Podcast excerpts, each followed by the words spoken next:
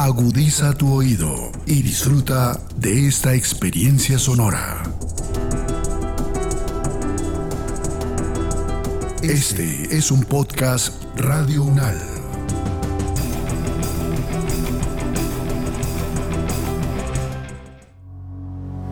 los acontecimientos de actualidad y política internacional que fueron noticia en los últimos siete días, con una visión y análisis desde la academia. Análisis UNAL, siete días en el mundo. Bienvenidas y bienvenidos a la selección de noticias que hace Podcast Radio UNAL para todas y todos ustedes. Este espacio se llama Siete días en el mundo y estas son las noticias más relevantes de la semana transcurrida entre el 5 y el 11 de junio del 2022 los conflictos, las relaciones entre los países, las elecciones presidenciales, regionales y legislativas, la conformación geopolítica del mundo en un recorrido por los hechos más importantes en los últimos siete días. Análisis UNAL, siete días en el mundo. América. El estado de Ohio aprobó armar a los docentes luego de una formación de 24 horas. La norma se decidió en el Congreso local que está controlado por el Partido Republicano. Sin embargo, la medida es opcional por lo que cada centro educativo decidirá si se acoge a él. En cifras, la votación quedó de la siguiente manera. 54 votos republicanos a favor, 31 votos demócratas y 2 republicanos en contra. 12 congresistas se abstuvieron. Para hablar de las implicaciones de esta decisión, nos comunicamos con Cristian Felipe Rojas González, politólogo, magíster en filosofía aplicada y director del programa de ciencias políticas de la Universidad de La Sabana, analista de política internacional con énfasis en Estados Unidos, política y religión. Profesor, su opinión acerca de esta decisión que ha tomado el Congreso del Estado de Ohio sobre armar a los profesores. Bueno, en esta discusión sobre los tiroteos masivos, particularmente en los colegios en Estados Unidos, la posición del Partido Demócrata ha sido llevar el debate hacia la regulación del porte de armas, las restricciones al porte de armas, como sabemos, no es una posibilidad eliminar el porte de armas en Estados Unidos porque está consagrado en la segunda enmienda de la Constitución, pero sí, por supuesto, puede interpretarse ese artículo constitucional en el sentido de, pues, hasta dónde llega ese derecho a portar armas. Si, por ejemplo, los rifles de asalto están incluidos en esa enmienda o qué tipo de regulación se puede plantear. Y mientras que los republicanos tratan de, digamos, sacar el debate de ese escenario de discusión sobre la regulación del porte de armas en cuanto a límites del mismo y llevarlo a la seguridad en las escuelas. Entonces hablan de cómo se puede garantizar que no ocurra esto en una escuela, así como no puede ocurrir en otros lugares en donde la seguridad precisamente armada es la que puede pues, impedir que esto ocurra. O sea, para ilustrar esa situación, recuerdo que hace unos años durante el gobierno de Barack Obama, que pues en la que hubo muchos tiroteos en colegios, la Asociación Nacional del Rifle, que recordemos es la organización de la sociedad civil quizás más numerosa de Estados Unidos, que defiende el porte de armas, decía como en el colegio de las hijas de Barack Obama no podían ocurrir estos episodios porque pues había hombres armados hasta los dientes permanentemente para garantizar la seguridad seguridad y entonces decían, si esa es la respuesta, si esto funciona para el colegio de los hijos de Obama, debería funcionar para los colegios de los hijos de todos nosotros. Por supuesto, no se puede armar los colegios como el, colegio de las hijas del presidente, con todos los costos que eso implica. Y una de las alternativas que han planteado y de la que estamos comentando en Ohio es que sean los profesores quienes estén armados. Esto ya se ha implementado desde 2019 en Florida e incluso ahora que fue pues esta masacre en el condado de Uvalde en Texas, es en ese mismo condado hay colegios en los que se ha implementado pues esta medida y hay profesores armados. Es difícil pues afirmar si esto funciona o no funciona. Por supuesto están las críticas de pues las armas en los colegios implican más inseguridad, más riesgo. Quienes lo defienden también dicen que tiene un efecto disuasorio. Cuando se sabe que los profesores están armados, pues es probable que no se dé esta intención de generar esta situación de, de un tiroteo, pero pues realmente es difícil evaluar la efectividad de la medida en este momento. Profesor, ¿cómo se podría asumir esta noticia teniendo en cuenta que como lo anunciábamos en el texto se podría generar un peligro mayor? Porque está el caso de quienes atacan y es la situación que hemos evidenciado en las últimas semanas y ahora se podrían presentar también casos en que los mismos profesores puedan amenazar o puedan agredir a los estudiantes ya que están armados. Es una posibilidad, pero digamos que lo que se piensa es que los profesores, digamos, tienen un perfil que es mucho más fácil de bajo control, que se puedan, pues por supuesto, saber quiénes son, verificar sus antecedentes, su situación de, salud mental, porque pues quienes defienden esta medida, por supuesto, pueden alegar que pues seguridad armada hay muchísimos lugares. Estamos expuestos, por supuesto, a que la propia policía pues genere una situación caótica si hay alguien que, por ejemplo, tiene un cuadro pues psiquiátrico o se encuentra en alguna circunstancia que lo lleva a esa posición extrema y eso podría ocurrir también con un profesor, pero digamos que pues ese riesgo existe siempre que haya seguridad armada. Un poco acá la discusión es también sobre la figura del profesor porque no se trata de profesionales dedicados a la ciudad, en lo que pues por supuesto es poco o, bastante chocante para muchos pues ver que la figura del profesor, que pues no tiene nada que ver con esta garantía de la seguridad, con reaccionar en estas situaciones, pues vaya armado con todo lo que el profesor implica también para sus estudiantes, para la comunidad. Entonces, por supuesto, es más fácil de entender en algunos lugares en particular de Estados Unidos, donde pues digamos hay una tradición mucho mayor en este estar armado, por decirlo en concreto, y pues por supuesto para otros, y yo creo que pues en nuestro caso, pues para uno ver que el profesor es quien está en armas, pues es chocante. Pero que haya armas en el colegio y eso implique mayor inseguridad, pues es algo que podría ocurrir en todos los escenarios donde hay seguridad armada, que son muchísimos, por supuesto. Y tal vez cada vez más porque además pues los propios tiroteos han llevado a que esto ocurra. Lo que pasa es que las escuelas son lugares con un perfil muy particular que pues genera unos debates distintos, menores de edad, por ser una institución educativa, pero pues los tiroteos se han multiplicado en Estados Unidos en los últimos años y pues eso ha llevado a que se tomen pues ese tipo de medidas de seguridad armada, ¿no? ¿y qué podríamos decir en que ningún gobierno se quiera enfrentar a la Asociación Nacional del Rifle? O sea, se podría denotar que este grupo tiene una gran influencia porque claramente ningún gobierno se ha salvado de esos tiroteos masivos.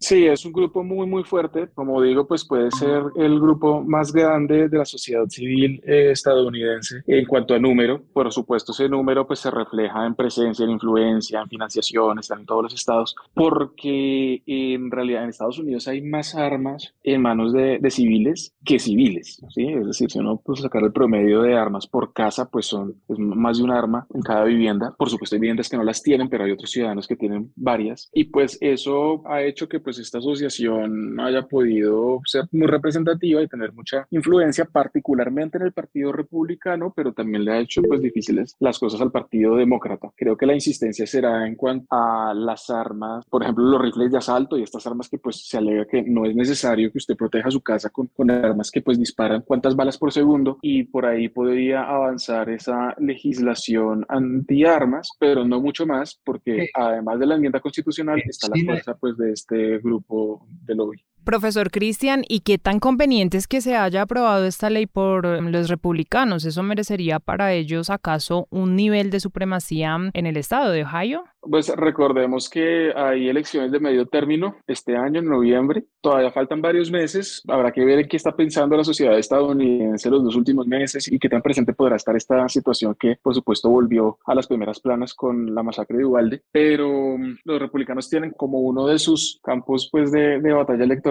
para noviembre Ohio, donde habrá elección tanto de senador como de gobernador, también en Texas, y esto pone una situación difícil para el gobernador Abbott para mantener pues esa eh, fuerza republicana en estos estados. Entonces yo creo que la apuesta de los republicanos será pues insistir en medidas de seguridad para garantizar que esto no ocurra en las escuelas, tratar de convencer a, los padres de familia en particular y a la sociedad en general de que pues la solución está en malas medidas de seguridad sin que se sacrifique la posibilidad de portar armas porque pues su electorado está muy comprometido con ese tema, ¿no? Pero en los estados en los que no hay una amplia mayoría republicana, sino que pues son tipo pues swing state, donde suele haber casi un empate entre demócratas y republicanos, pues esto sí les puede costar más porque pues allí eh, la sensibilidad frente al tema y la idea de que la regulación es necesaria, pues puede calar mucho más, pues sí, también si los demócratas hacen pues eh, la tarea de comunicarlo adecuadamente. Y es que pues esto por supuesto lleva ya años politizándose mucho y en este momento está politizado en el marco de una elección que viene en los próximos meses, así que pues tanto demócratas como republicanos están pensando este debate en términos electorales. América. La Cumbre de las Américas busca recetas para la inmigración con el continente dividido. La novena Cumbre de las Américas comenzó el 6 de junio en Los Ángeles, California, en un evento de cinco días concebido por la administración de Joe Biden como un vínculo para abordar preocupaciones hemisféricas y una visión para el futuro, que se han ido complicando desde su convocatoria el año pasado. Para analizar este tema nos comunicamos con el profesor Daniel García Peña, historiador, docente de la Universidad Nacional de Colombia y columnista de El Espectador, quien también fue alto comisionado de paz y ha tenido varios cargos públicos a nivel local y nacional.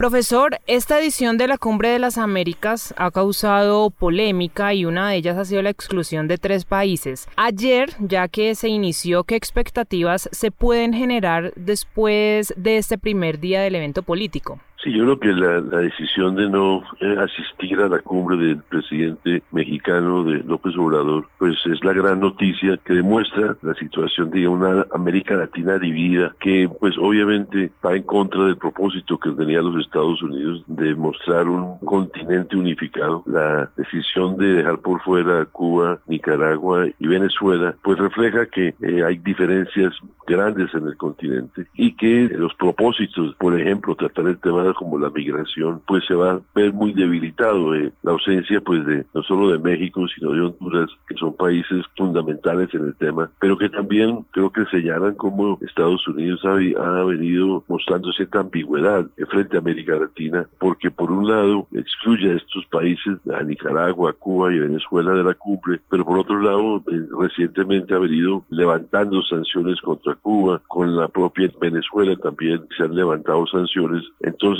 no hay una posición clara de los Estados Unidos y refleja cada vez más la, ausencia de un liderazgo por parte de este país en el continente. Profesor Daniel, estas ausencias también pueden desviar la atención de los temas que están dentro de la agenda para discutir en la cumbre, que son salud, energía limpia, cambio climático, migración, por supuesto, democracia y digitalización. Con este revuelo de algunos que van, otros que no van, unos que protestan y otros que no protestan, pues se desvía esa atención de estos temas y resultamos hablando de justo lo que estamos hablando en este momento y es de la ausencia, por ejemplo, del presidente de México o de la exclusión de Cuba, Nicaragua y Venezuela. Sin duda, sin duda. Yo creo que ese va a ser la noticia o el debate va a estar en torno a estos temas y no los temas que suponían deberían estar en el centro de la cumbre. Y de hecho algunos de ellos, por ejemplo, el tema de cambio climático que ha sido uno de los de las banderas de la administración Biden va a ser muy complicado porque uno de los que sí van a asistir, que es el presidente Bolsonaro de Brasil, incluso estaba a última hora también dudando de ir o no ir, pero finalmente lograron persuadirlo bajo la condición de que no se enfrentaran o no lo vayan a criticar por sus posiciones frente al, cambio climático. Entonces, y temas como la salud, que tiene que ver con la situación post pandemia, la situación económica, la desigualdad, pues son temas muy importantes que deberían haber estado más en el, centro del debate, pues quedaron de alguna manera desplazados a un segundo lugar.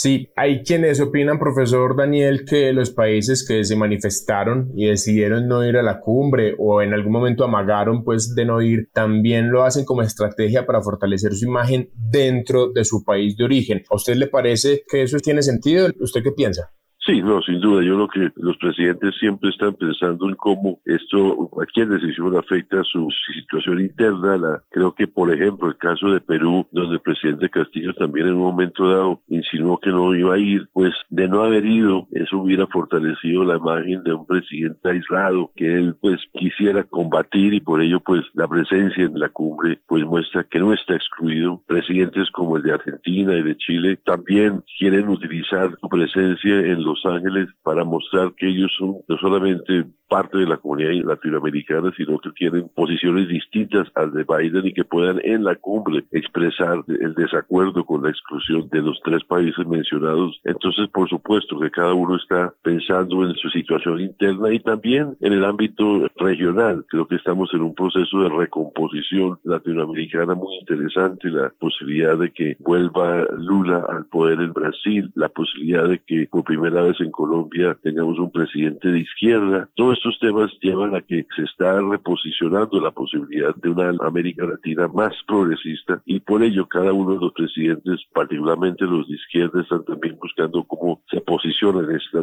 nueva situación. Profesor, los países no invitados y los que decidieron también no tener presencia con sus presidentes en esta cumbre se reunieron hace poco en el ALBA, una alianza de la que hace mucho no se hablaba, o al menos pues no de manera tan pública.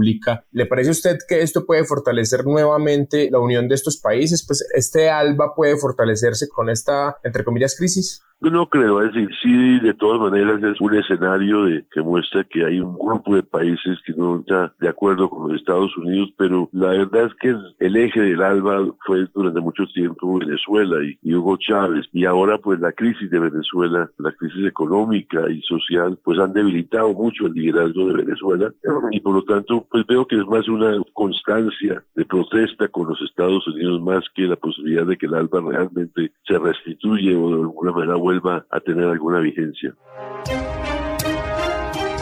América. El gobierno colombiano reveló imágenes del galeón San José y además anunció el hallazgo de dos embarcaciones pertenecientes al periodo colonial y republicano. A través de un software de última tecnología, la Armada Nacional obtuvo imágenes inéditas del galeón San José, pues muchos coincidían en que el barco no existía o que el tesoro fue saqueado y hasta había un complot para regresar los tesoros a España. Sin embargo, el ministro de Defensa Diego Molano declaró que durante los cuatro años del gobierno de Iván Duque se protegió la integridad del tesoro y se realizaron monitoreos permanentes para que todo esté conservado hasta el momento en que se pueda dar el paso de hacer la respectiva extracción para tener después la capacidad de exhibir los objetos de valor invaluable al mundo. Para ampliar esta noticia nos comunicamos con Antonio José Rengifo, profesor de la Facultad de Derecho, Ciencias Políticas y de la Universidad Nacional de Colombia. ¿Quién establece de quién es en este caso las ahora tres embarcaciones que están sumergidas en territorio en aguas colombianas? Bien, quería decir lo siguiente, o habría que empezar por decir que los galeones son altamente disputados. Es decir, hay intereses de distintos países que buscan hacer valer unos derechos, unas reivindicaciones. España lo ha hecho exitosamente. De ahí que hayamos insistido académicamente en diversos foros, eh, discusiones y escritos que Colombia debe reivindicar los derechos sobre el galeón San José. Reivindicar es precisamente hacer valer derechos, pero nos encontramos con que se pasan noticias y esto viene recurrentemente, creo que decano de una facultad del externado de patrimonio cultural, profesor Socarrás, dijo que esto viene pasando desde hace 40 años. Entonces es como cíclico, ¿no? Cada gobierno hace anuncios, pero no se ve la reclamación de derechos, que es lo fundamental aquí. España, repito, pues esa es una realidad que debemos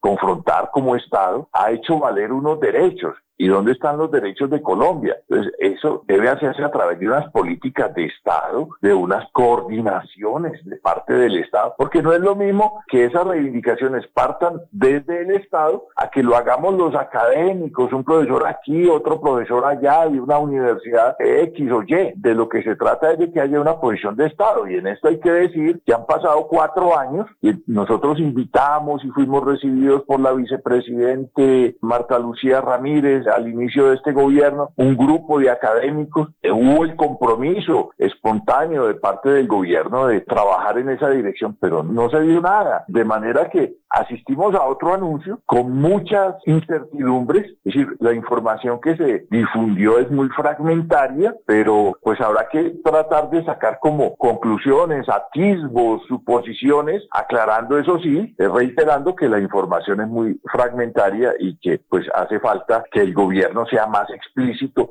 más claro y las instituciones del Estado en cuanto al suceso pues que se dio del hallazgo, nuevamente otro hallazgo, otra vez del galeón San José y de unos naufragios aledaños, digámoslo así. Profesor, ¿por qué es tan demorado ese proceso? No sé si se podría decir de rescate del tesoro, pues para que sea exhibido al mundo y que quede constancia una vez más de lo que se pudo vivir durante esa época de la historia. Lo que hay que decir también aquí es precisamente que hemos podido adelantar mucho. Desde hace muchos años se viene hablando de un museo para Cartagena sobre naufragios históricos, sobre el galeón San José. El gobierno del expresidente Santos en su momento lo, lo expresó así, pero no aparecen propuestas claras. Ni hay ni de parte de los cartageneros, hablo en general de toda la sociedad, academias, consejo, alcaldía o de la gobernación de Bolívar, una propuesta en ese sentido a pesar de que lo hemos sugerido en varias oportunidades desde hace años. Y ahora una inversión de esas permitiría recuperar muy, muy fácilmente, bueno, no digo muy rápidamente, pero sí es claro que se podrá recuperar una inversión para la construcción de un buen museo, único en el mundo, incluso con toda la tecnología, se podrá recuperar esa inversión con las visitas de la cantidad de turistas extranjeros y nacionales que visitan o visitamos de vez en cuando Cartagena. De manera que las propuestas están ahí, pero no hay una voluntad, hace falta una voluntad de parte del Estado colombiano en esa dirección. Yo creo que la confidencialidad que se ha mantenido sobre esta situación que se limita solamente a dar, como ya mencioné, informaciones fragmentarias, no aparecen unas políticas, no aparecen unas decisiones concretas en sentido de hacer avanzar pues lo que podríamos llamar la causa del galeón San José, ¿no? Si ni siquiera aparecen en otros contextos sobre otros patrimonios, pues ¿qué podemos esperar de algo como el galeón San José, donde, repito, opera una confidencialidad que hemos criticado desde diversas perspectivas también, porque está bien que se mantenga una confidencialidad sobre las coordenadas, pero no sobre la forma de construir un museo. No ha habido una iniciativa en ese sentido, ¿no? De manera que eso hay que decirlo y ponerlo sobre el tapete. Ha faltado voluntad política, ha faltado decisión, ha faltado movilización institucional, movilización de recursos. Esto pues es haciendo proyectos, pero no aparece esa voluntad. Hay que decirlo así, porque esa es la realidad, ¿no? Desde luego podemos discutirlo y podemos confrontar opiniones también, ¿no? Claro, profesor, eh, sobre la Convención para el Patrimonio Sumergido de la UNESCO, que España ha utilizado esta dinámica para rescatar o para reclamar pues tesoros que también han sido encontrados en diversas regiones del planeta. ¿De qué se trata esta convención, profesor? Es una convención que tiene un objetivo muy sano y en primer lugar que viene o surgió de un patronaje, una promoción que hizo la UNESCO, que es una organización internacional de lo más respetable en el mundo. Lo es y lo seguirá siendo. Se ocupa de la ciencia, la educación, la tecnología, combatir el analfabetismo. Entonces ellos hicieron promovieron una convención, pero no quedó muy bien hecha. Desde Colombia hemos hecho críticas a esa convención. ¿Por qué? Porque trata en la misma forma, en el mismo nivel, todos los naufragios históricos, es decir, desde submarinos de la Segunda Guerra Mundial, hundidos pues en los mares, buques, la armada de Genghis toda una serie de naufragios cuando estamos asistiendo en el mundo a la existencia, pues, como lo demuestra el Galeón San José, de naufragios muy valiosos, donde entran o deben entrar derechos de los países que en el pasado fuimos colonizados por potencias coloniales, como es el caso de Colombia y España. De manera que aquí hay una, un desnivel, por decirlo así, un desequilibrio, ¿no? Porque no es lo mismo un submarino de la Segunda Guerra Mundial que puede tener interés arqueológico, militar, estratégico, que un galeón cargado pues de oro y plata que salía de territorios sometidos a dominación colonial. Ahí hay toda una discusión porque se dice esos territorios eran de España, pero precisamente ahí es donde entra la cuestión de reivindicar derechos, ¿no? De hablar sobre derechos, de decir, oiga, esas cargas salieron de aquí. Entonces, ¿qué ha hecho España? Aquí hay que hacer una aclaración que es importante. España no se ha basado siempre en esas disposiciones de la Convención de la UNESCO, sino en nociones de derecho del mar, de derecho internacional del mar, que son unas supervivencias del colonialismo, es decir, como el galeón San José era de bandera española, entonces el galeón San José es de España. Eso no es solamente de la Convención de la UNESCO, sino del derecho del mar, repito, ahí hay que hacer una distinción, pero es sobre eso, sobre lo que se debe pronunciar Colombia, pero uno escucha anuncios, alta tecnología, muy bueno, me parece excelente, a muchos estamos de acuerdo en que es algo importante estos progresos, pero ¿dónde está la reivindicación de derechos? Entonces sobre eso se se pasa oculto, se pasa en silencio, no ha pasado nada durante cuatro años y de los gobiernos anteriores hay que decir lo mismo. venimos diciendo esto y lo repetimos y, y, lo escribimos, pero pues ¿dónde está esa voluntad política? Como pregunto, ¿no? Y como preguntamos muchos. África.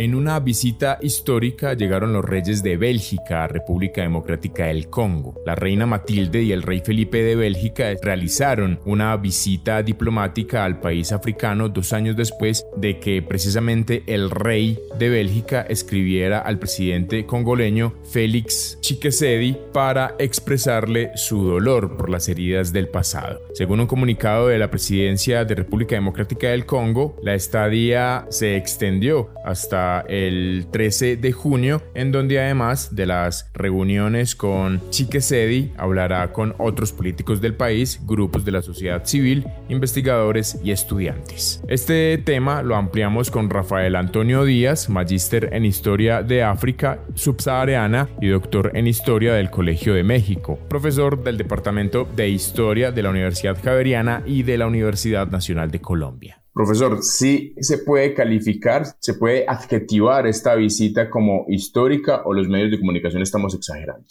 Yo creo que sí, puede ser un calificativo justo, el de histórica, pero que tiene sus componentes críticos y sus componentes problemáticos. ¿sí? Hay sectores de la sociedad congoleña que están, sobre todo los herederos del ideario del primer presidente, de 62 años más o menos, del primer presidente de la República Democrática del Congo, Patricio Lumumba, el líder del movimiento nacional congoleño, que están reclamando que el Congo no necesita necesita disculpas, no necesita justamente repatriar arte, aunque eso es muy importante, sino que se necesita realmente un reconocimiento en toda su extensión, una especie de deber de memoria, como lo llamaba el profesor, o como lo llama el historiador y sociólogo congolés, el profesor Kalulambi, que pasó por acá por la Universidad Nacional. Un reconocimiento de que Bélgica cometió un genocidio de una magnitud impresionante, de que Bélgica cometió uno de los saqueos de arte más dimensionales en el conjunto del saqueo occidental de arte africano y de que la policía belga con la anuencia de la monarquía, la CIA de los Estados Unidos, incluso tropas de intervención de las Naciones Unidas y los separatistas del sur del Congo, como Moisés Chombe en Katanga, se aliaron para fabricarle unos delitos que no existían a Patricio Lumumba, secuestrarlo, asesinarlo junto con sus dos ministros, asesinarlo, diluirlo en líquido y de esta manera desaparecerlo. O sea, realmente aquí estamos frente a un deber de memoria, repito, de grandes dimensiones y esto de las disculpas, como lo registran varias noticias, realmente eso sí no sería histórico. Histórico sería reconocer a, a través de este deber de memoria estas flagrantes violaciones a los derechos humanos que cometió Occidente en la cabeza de Leopoldo II desde comienzos del siglo XX, más o menos en los años de 1903, 1904, 1905. Profesor, usted hablaba precisamente sobre las disculpas y acaso existe un protocolo para eso, porque nosotros en diferentes documentos que leíamos, pues la mayoría coincidían en que el rey de Bélgica expresaba su dolor por el pasado, pero no se disculpó con el actual presidente del país africano. Sí, sí, efectivamente eso es lo que aquí estamos hablando. Estamos hablando que en el Congo la filantropía, el cristianismo, oígase eso, el cristianismo y las proclamas antiesclavistas europeas, más exactamente belgas, se arroparon, se unieron de manera engañosa la producción y produjeron varios millones de víctimas entre 1885 y 1908 en el vaivén destructor sí, literalmente de una operación imperial tendiente a alimentar, entre otras, el auge inicial de la industria automotriz. La cabeza de tal empresa, calificada por muchos expertos como criminal, fue el rey Leopoldo II, gobernante del imperio belga, a quien la conferencia de Berlín en 1884 concedió el vasto y rico territorio congoleño, dando así nacimiento al Estado Libre del Congo en 1885. Entonces, aquí hay un, un escenario de tensiones y de conflictos. Hay congoleños, sobre todo eh, parte de la élite y de los gobernantes congoleños que se quieren congraciar con Occidente y se quieren congraciar con Bélgica. Recordemos que el, dictador congoleño Mobutu Sese Seko era una de las cabezas del imperialismo norteamericano en África. Y también hay sectores congoleños que están contra esa política que consideran política del olvido, del genocidio que se cometió en el Congo y secuestro y asesinato de Lumumba. Igualmente, en Bélgica hay también esa tensión entre sectores, digamos, que yo calificaría de promonarquistas, que están por esa vía de un perdón sin simbolismo, sin significado y que es sencillamente una disculpa pero también hay sectores académicos, políticos, partidistas en Bélgica que están señalando que Bélgica debe asumir en toda su dimensión, no con disculpas, sino con reparaciones y con otras acciones concretas, asumir la responsabilidad que se cometió en el genocidio y en el, eh, asesinato del, del presidente Lumumba. Profesor Rafael Antonio, ¿y qué le podría ofrecer la República Democrática del Congo a Bélgica en cuanto a economía, posibles alianzas o ubicación estratégica o militar? Pues esa es una pregunta muy importante, muy clave en todo esto, que es que quizás la respuesta o el comentario a esa pregunta nos ayuda a entender lo que sucedió y lo que ha venido sucediendo en la República Democrática del Congo. El Congo es desde cierta perspectiva uno de los países, si no el país más rico en el mundo en recursos naturales. Tenemos maderas preciosas, maderas finas, pues eh, recordemos que en el Congo está, después del Amazonas, eh, la selva ecuatorial lluviosa tropical más importante productora de oxígeno y pues allí hay unas maderas claves que han venido siendo explotadas. El Congo tiene uranio, disputado desde mediados del siglo XX. El Congo tiene cobre. Junto con Chile, el Congo es uno de los principales países con reservas de cobre y con producción de cobre. El agua, el agua es fundamental. Y eh, para acabar de hacer más complejo toda esta situación, en la zona oriental de la República Democrática del Congo, en las provincias de Kivu, Kivu Norte y Kivu Sur, esta zona que es límite con Ruanda, que mira hacia Tanzania, pues allí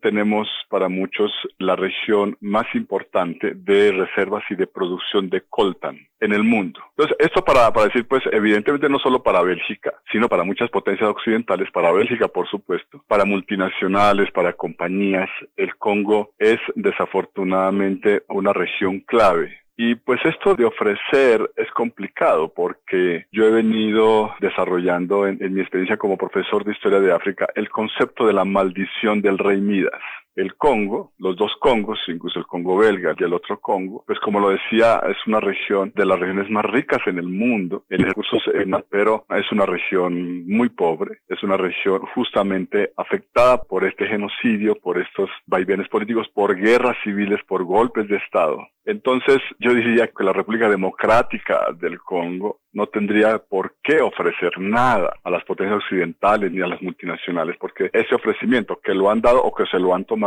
ha sido la maldición para la población congoleña y en ese sentido hay un movimiento fuerte en el Congo y en otros países africanos de desmontar la economía extractivista que ha fracasado como posibilidad de desarrollo social. Entonces ante eso diría eso.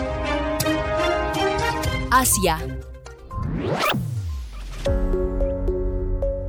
Rusia busca a Turquía con la misión de abrir el Mar Negro para exportar cereales. El presidente ruso Vladimir Putin trasladó al presidente turco Recep Tayyip Erdogan la disposición de Rusia para reanudar las exportaciones de fertilizantes y grano a través del Mar Negro si Estados Unidos y sus aliados levantan las sanciones impuestas a Moscú. Para entender mejor este tema, nos ponemos en contacto con el profesor Carlos Alberto Patiño Villa, doctor en filosofía, docente titular en el Instituto de Estudios Urbanos de la Universidad Nacional de Colombia. Quisiera comenzar preguntándole de manera muy general cuál es el papel del Mar Negro en este conflicto Rusia-Ucrania. Pues el Mar Negro es un área, digamos, muy importante que está allí en eh, lo que podríamos denominar Europa Oriental, que ocupa un área marítima realmente considerable. Y en este contexto, pues hay un elemento que es muy importante y es que el Mar Negro, por un lado, tienen costa sobre el Mar Negro seis países oficialmente hasta el día de hoy, entre ellos Bulgaria, Georgia, Rumania, Rusia, Turquía y Ucrania. Y el Mar Negro ha sido una zona constante de disputas y confrontaciones en los últimos 400 años, especialmente entre Rusia y lo que conocemos actualmente como Turquía. Y pues realmente es un área que domina pues intercambios comerciales, flujos migratorios, áreas de pesca y además para Rusia resulta ser crucial desde el reinado de Pedro el Grande porque es el área sobre la que Rusia se proyecta sobre el Mediterráneo Oriental, cruzando tanto eh, el estrecho de los Dardanelos hacia el mar de Mármara como el estrecho del Bósforo sobre el mar de Mármara como el estrecho de los Dardanelos sobre el mar Egeo y esto pues es lo que en última le permite considerar que el mar Negro desde que derrotó al Imperio Otomano en la segunda mitad del siglo XVIII es una especie eh, de mar ruso y que es la prioridad de Rusia mantener el control sobre esta área.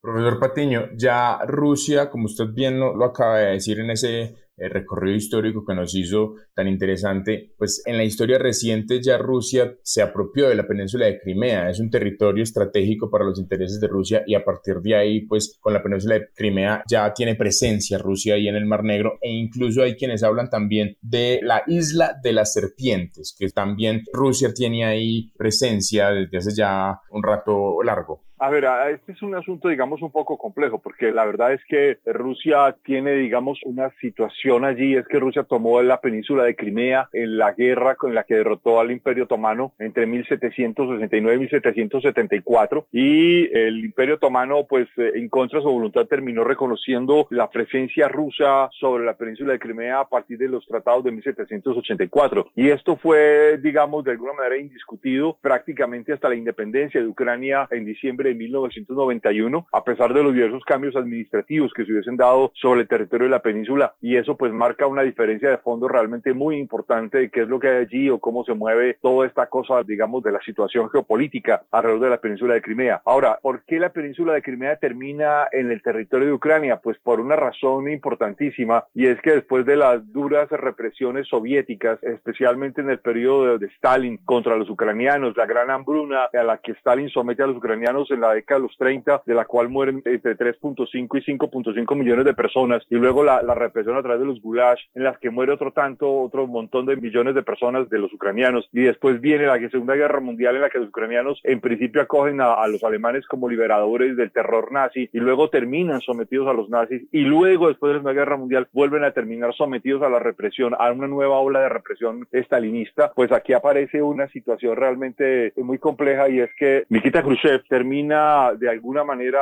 pasando administrativamente la península de, Ucrania, Crimea, que era una especie de reclamo nacionalista ucraniano para ganarse algo así como la voluntad de los ucranianos y poder, digamos, generar una gobernabilidad. Esto se mantuvo así hasta el momento de la implosión soviética y por eso la Unión Soviética, eh, la independencia de, de Ucrania, termina llevando consigo el territorio de Crimea, la costa de Ucrania sobre el mar de Azov y obviamente la costa de Ucrania sobre el mar Negro, más allá de la península de Crimea, sobre las áreas de Gerson y Odessa, y justamente sobre eso es que gran parte está en este momento la guerra, la invasión de Rusia contra Ucrania para arrastrar, para quitar territorios que legal y oficialmente pertenecían a la República de Ucrania desde diciembre de 1991. Otra de las razones que se sustenta para el interés de Rusia con el Mar Negro y otros territorios marítimos es que, pues, históricamente Rusia también ha estado buscando puertos con mar caliente, al menos eso es lo que yo entiendo, por favor, profesor Patiño, usted corríjame. Esto también entonces es una razón para que Rusia esté allí con el interés tan marcado en el Mar Negro, que busca puertos para estacionar sus embarcaciones, pero son puertos con un mar por lo menos más cálido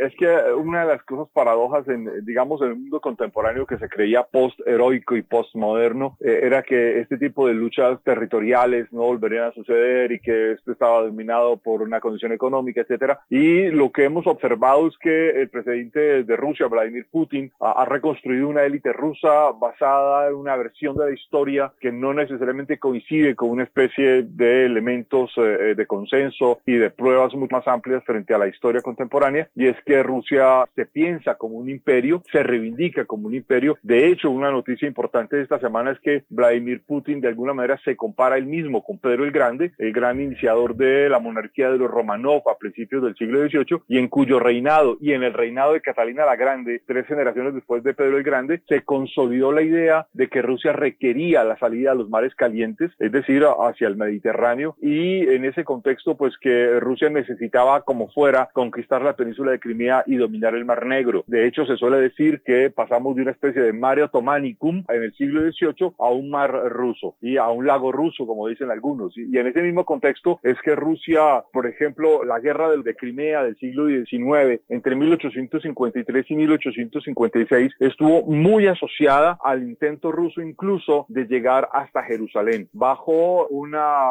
discusión política y religiosa paralela a las dos de buscar la salida, la llegada de los peregrinos ortodoxos rusos con igualdad de derechos al resto de los peregrinos de la cristiandad a los lugares santos sobre Jerusalén y eso implicó que pues allí el zar Nicolás I pues intentara de alguna manera llegar hasta la ciudad de Jerusalén y sobre eso se arma la guerra de Crimea. En ese mismo contexto, si bien Rusia, por ejemplo, pierde militarmente la guerra de Crimea del siglo XIX, la termina ganando en términos políticos y digamos se mantiene como un territorio incuestionadamente ruso durante el siglo XIX. Y esto incluyó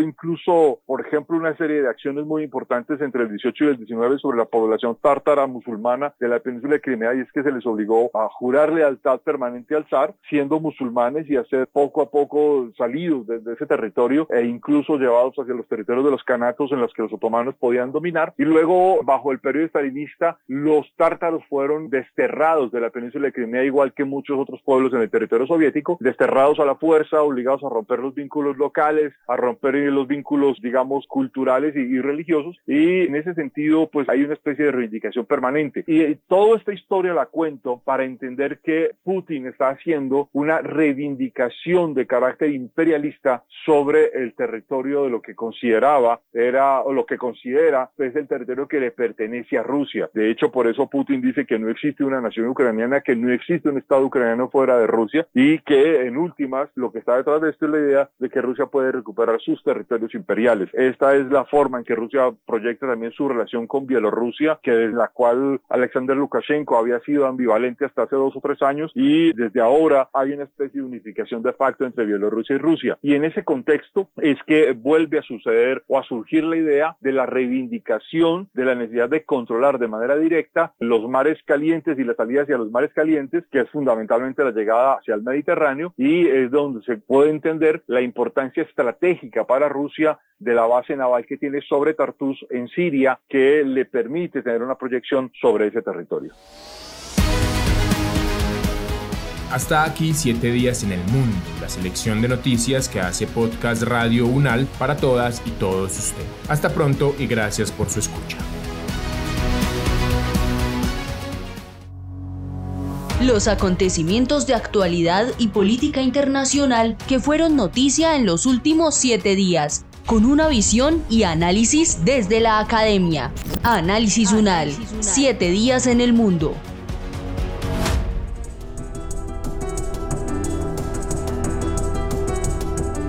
Las opiniones aquí expresadas son de entera responsabilidad de sus autores y solo comprometen a los realizadores de este podcast. No representan necesariamente el pensamiento de Radio UNAL ni la posición oficial de la universidad.